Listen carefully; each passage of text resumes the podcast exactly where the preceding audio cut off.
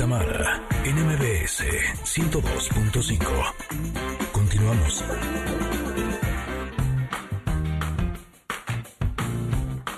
Barriga llena, corazón sano y contento. Nutrición con Valeria Rubio.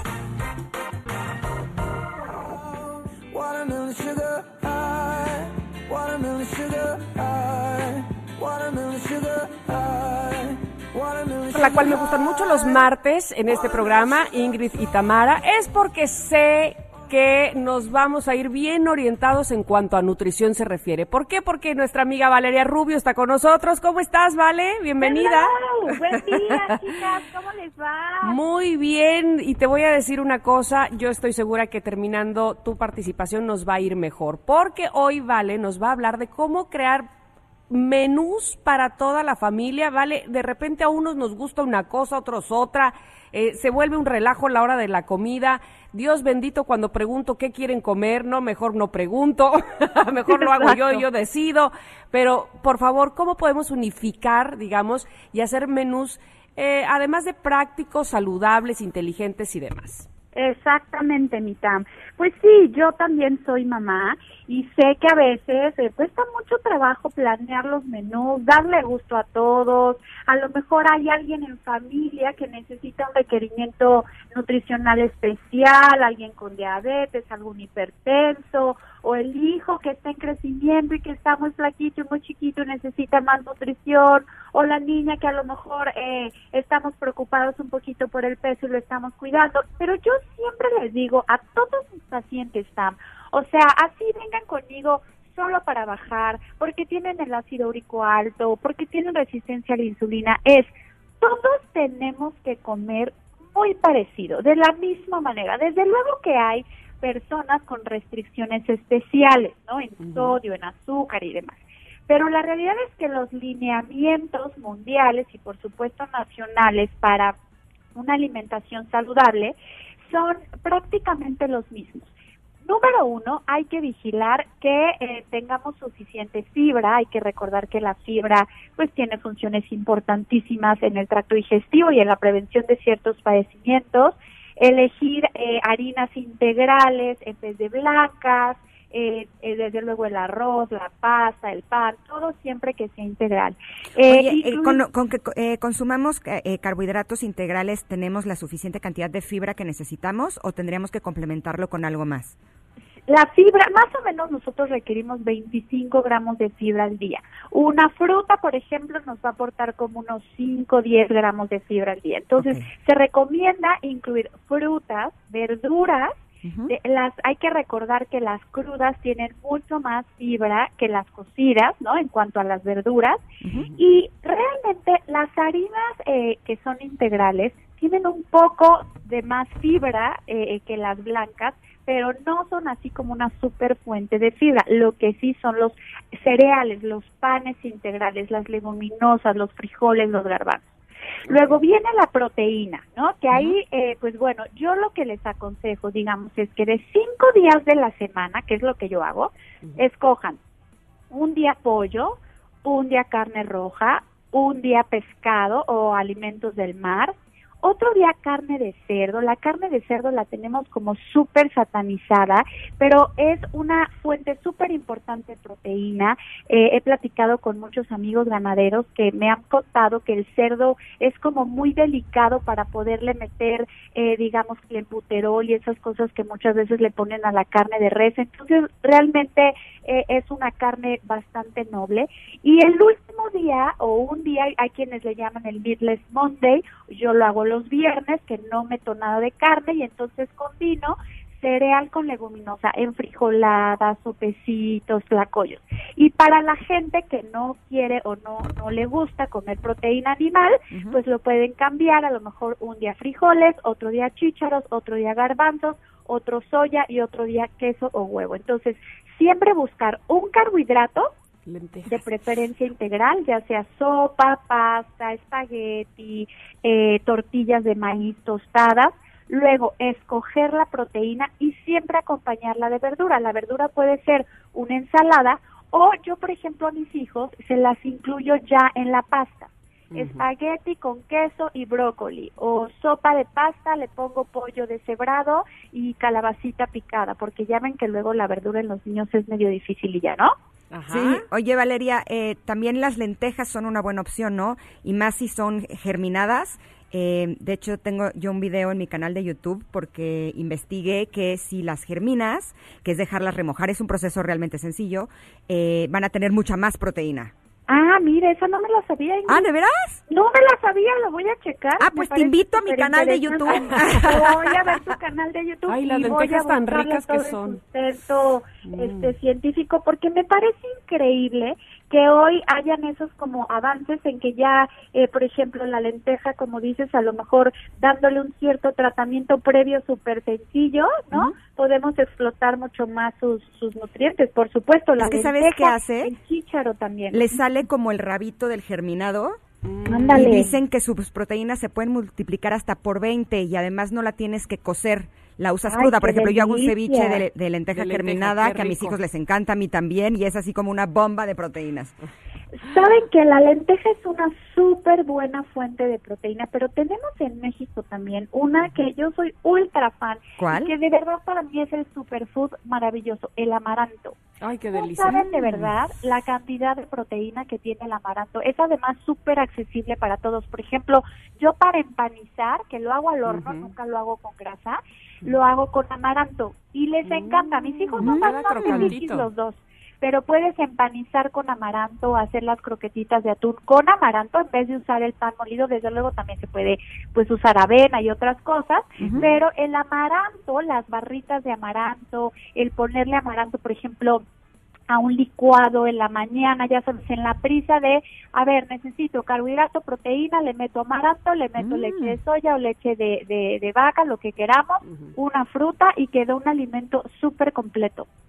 Oye, Mm. di- dime una cosa, vale, se me ocurre que no he de ser yo la única, a lo mejor hay otras mamás que pasan por esto, que sus hijos sí les gusta comer, pero lo mismo hoy, mañana, pasado y tres días después también. Entonces, en el caso de mis hijas, por ejemplo, las, las, las verduras sí, pero en crema, y quieren crema de calabacita y de zanahoria y crema de brócoli, crema, crema, crema, crema, crema, que la hago sin crema en realidad.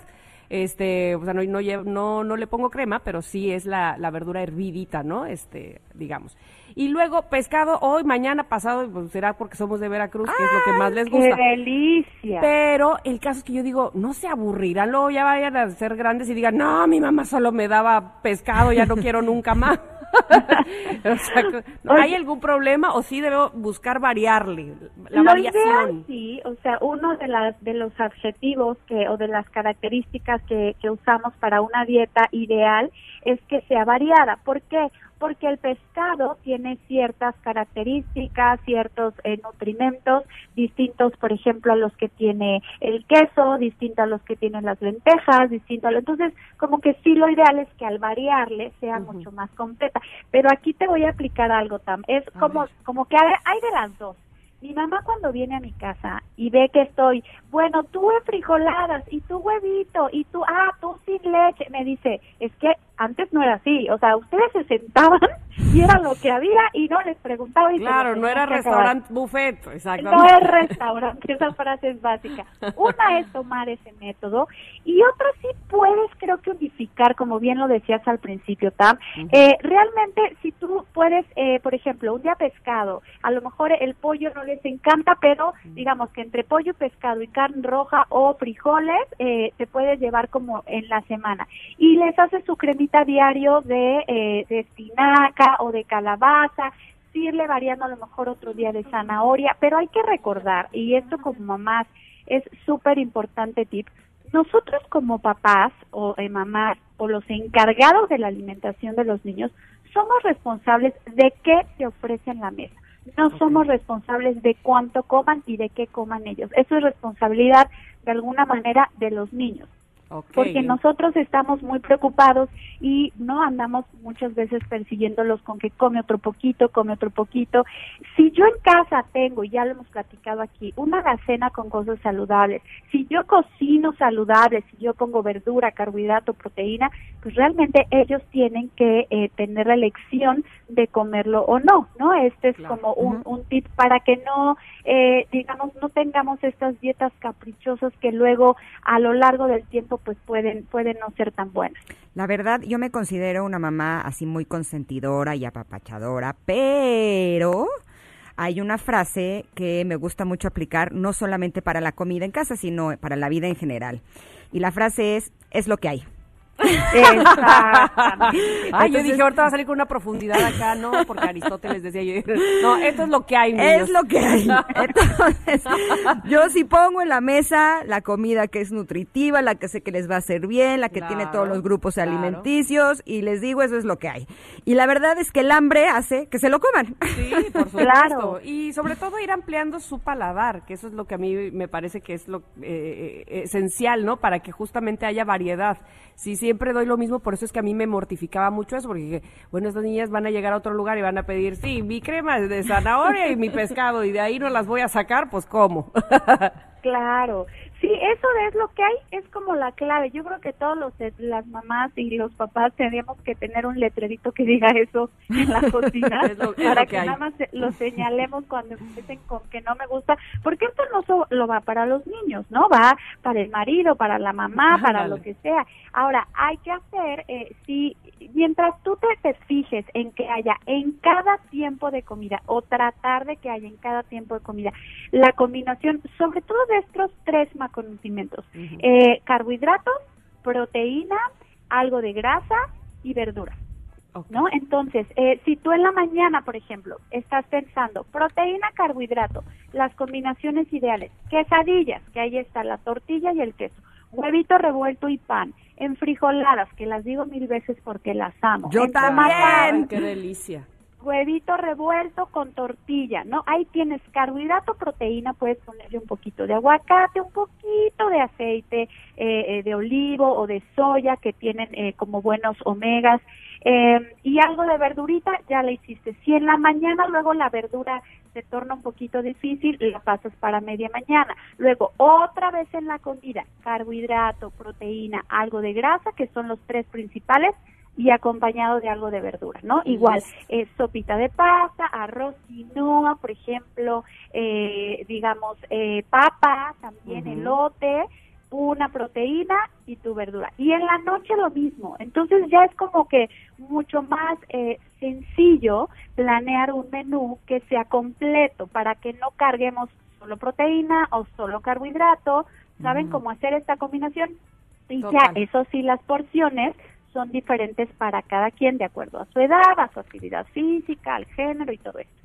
Te agradecemos como siempre muchísimo y por supuesto estamos bien pendientes aquí, mira, anotando que si la proteína, que si el carbohidrato acá, que- ahí- ahí vamos este, anotando, pero por supuesto el próximo martes te recibimos con mucho gusto, Valeria. ¿Dónde te podemos localizar? Gracias, Tam. Como siempre, encantadísima de estar con ustedes. Estoy en mis redes sociales, nutrióloga Valeria Rubio en Instagram, nutrióloga Valeria Rubio oficial en Facebook. Por supuesto, recibo todos sus comentarios y este tema nos lo pidieron, chicas. Entonces, Totalmente. estamos eh, estamos eh, satisfaciendo la necesidad de nuestros radioescuchas. Y estuvo padrísimo, te agradecemos mucho y te mandamos un abrazo enorme. Besitos, chicas. Buen Igual. día, las quiero. Bye. Nosotras a ti. Y es importante que sepan eso, que los estamos escuchando aquí en Ingrid y Tamara. Queremos llevarles los contenidos y las entrevistas de cosas que les sirvan, que les ayuden. Y por supuesto que queremos que ustedes nos digan qué es. Vamos a ir a un corte y regresamos con más. Aquí está Ingrid y Tamara en MBS. Es momento de una pausa. Ingrid y Tamara, en MBS 102.5.